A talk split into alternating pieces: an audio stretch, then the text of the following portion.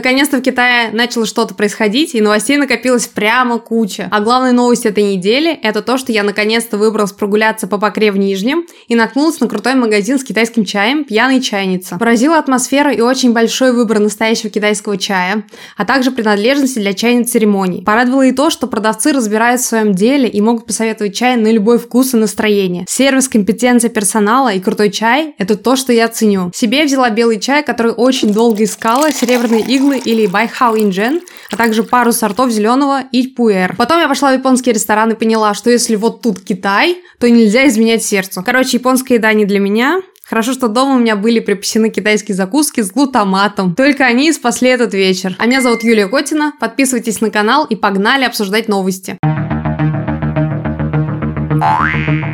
Китай вот-вот или уже началась, в зависимости от того, когда вы смотрите это видео, глобальная распродажа ко дню холостяка. Считается, что 11.11 или Гуангунде – это самый что ни на есть коммерческий праздник. История его возникновения такова. В 93 году в Нанкинском университете четверо молодых студентов, которые были соседями по общаге, посидели, подумали и пришли к выводу. Для парочек есть различные праздники, когда они везде тусуются, дарят друг другу подарки и так далее.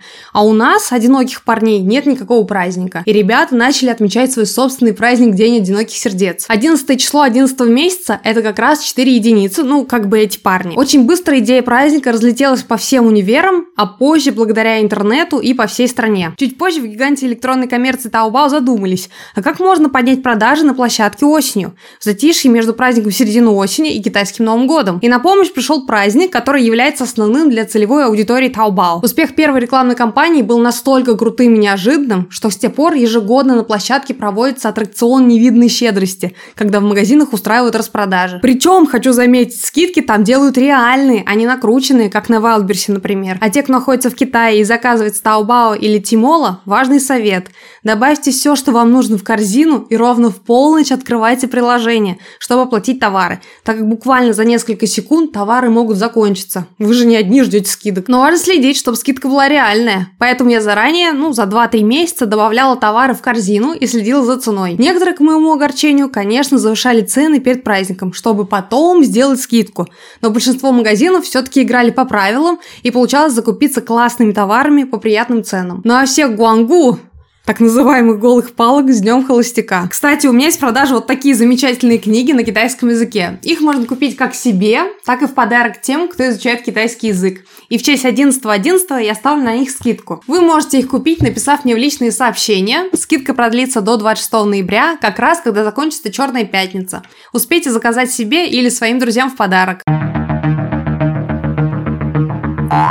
А так как мы помним, что в Китае, особенно на праздники, основным каналом продаж являются онлайн-стримы, как раз к праздничку Douyin запретил блогерам проводить так называемые быстрые продажи или Kuaisu Ho Kuan. Это формат стримов, когда блогер почти без описания и характеристик показывает товар, называет цену и переходит к следующему товару. Обычно цена за такие товары смешная, а качество, ну, такого качества в Россию даже не привозит. А так как цена копейки, то и возвращать этот мусор никто не будет. Однако пользователи возмутились тем, что стримеры мотивируют покупать эти товары, которые буквально непригодны для использования и тем самым провоцируют бездумное потребление, поощряют шопоголизм и загрязняют природу. Кроме того, как мне кажется, такой формат продаж нарушает закон о рекламе в Китае, когда нужно дать характеристики товару и только потом давать офер. Но могу и ошибаться, поправьте меня в комментариях.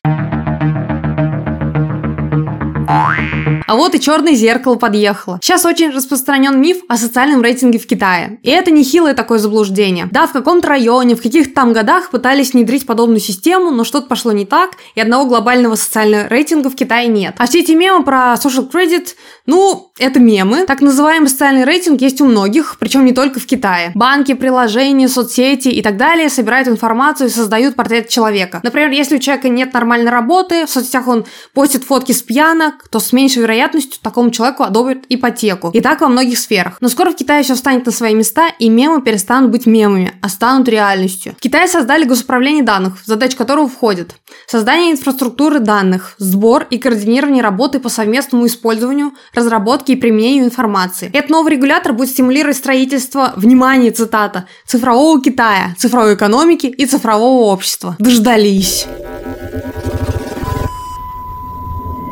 Китае началась паника родителей, так как школьники и студенты подсели на стики. Не те стики, которые курят, а назальные. Их еще называют BC Нэнглямпан. Это такие штучки, которые выглядят как гигиеничка, но их надо занюхивать. Чаще всего в их составе различные эфирные масла, а стоят они копейки. Если грубо, то это бальзам звездочка во флаконе, который можно открыть. Если вы поняли шутку, что звездочка не открывается. Многие родители забили тревогу, так считают, что дети на них подсаживаются. А врачи говорят об опасности возникновения различных инфекций и повреждения слизистой. Вообще, я сама люблю что-то такое мятное занюхнуть. И когда жила в Китае, регулярно пользовалась такими стиками. Раньше они позиционировались как средство от насморка, но вот что могу сказать. Да, эта фигня реально вызывает привыкание. И лучше держать детей подальше от такого. Пусть лучше пьют мятный чай.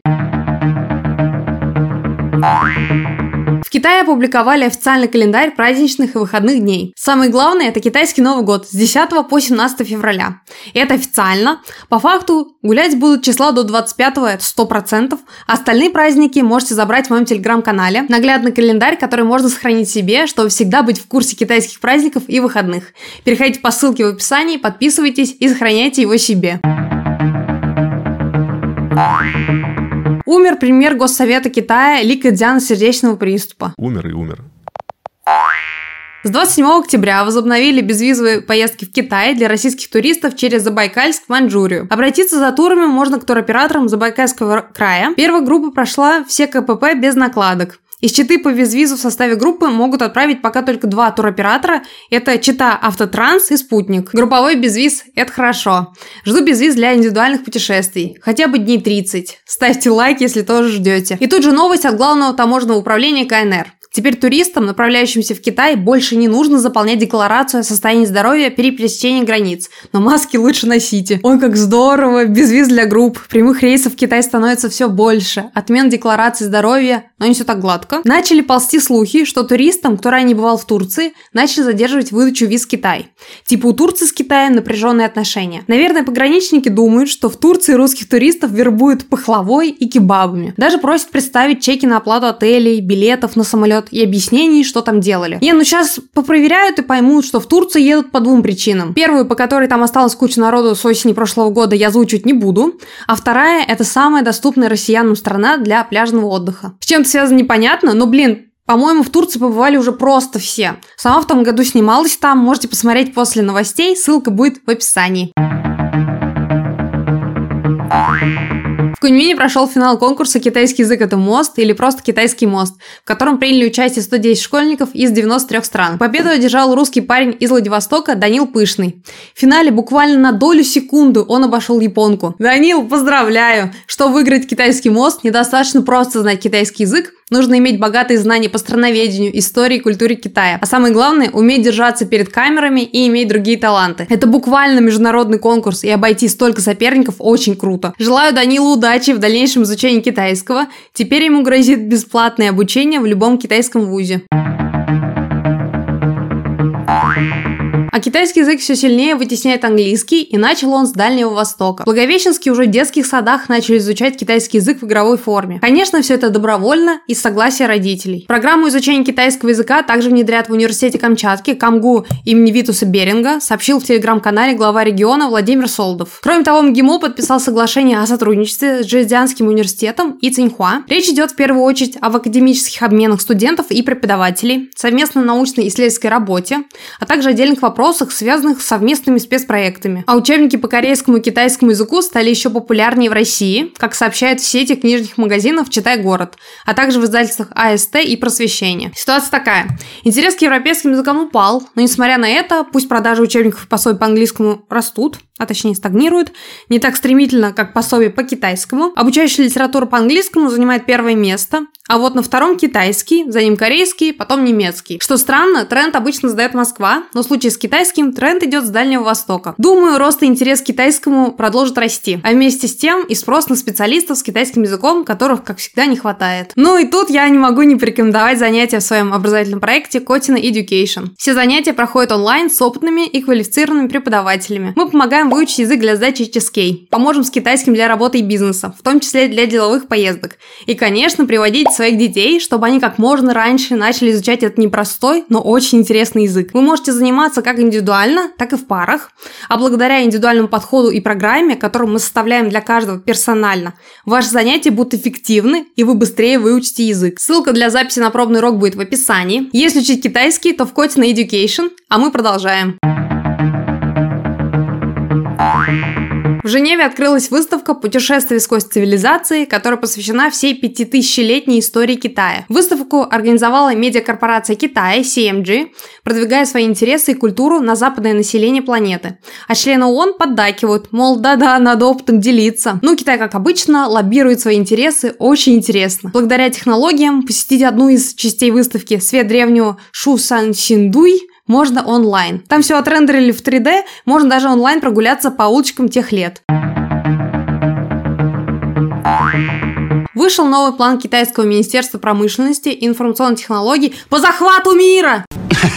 Да шучу я. По созданию индустрии человекоподобных роботов к 2025 году. А к 2027 они планируют стать первыми в этой нише. В документе заявляются планы по разработке мозга и мозжечка для гуманоидных роботов, так как в отличие от андроидов, но это те привычные для нас, уже устаревшие R2-D2, гуманоиды должны будут иметь конечности и быть похожими на людей. А также они должны быть прочными, чтобы выдержать любые экстремальные условия. Ух ты. В министерстве уверены, что усовершенствованные двуногие машины способны изменить мир, выполняя рутинную работу на фермах, фабриках и в домах, чтобы снять нагрузку с людей. Роботы также должны выполнять функции спасателей во время техногенных аварий, там, где высокие угрозы для жизни людей-спасателей. Поход даже мы застанем восстание роботов, и это уже далеко не туманное будущее. А вы что думаете? Купили бы себе пару андроидов? Гуанчжоу завершилась 134-я кантонская ярмарка импортных и экспортных товаров. Ее проводят как онлайн, так и офлайн. В ней приняли участие около 650 предприятий, а главное, там заключили контрактов на 22 с лишним миллиарда долларов. А также сейчас проходит экспо в Шанхае, где принимают участие 60 компаний из 30 регионов России, представляя свою продукцию. Могу лишь пожелать удачи тем, кто прилетел туда и выступает под брендом Made in Russia. Кстати, я наконец закончила снимать свой первый курс по китайскому для бизнеса с нуля. Осталось демонтировать его и записать домашние задания. Я трудился одним больше года, поэтому это будет супер полезный курс, который даст вам не только знание китайского языка для работы и бизнеса, а также понимание культуры и менталитета китайцев. Но я подробнее расскажу об этом чуть позже, может даже выложу отдельное видео. Подписывайтесь на канал и соцсети, чтобы не пропустить.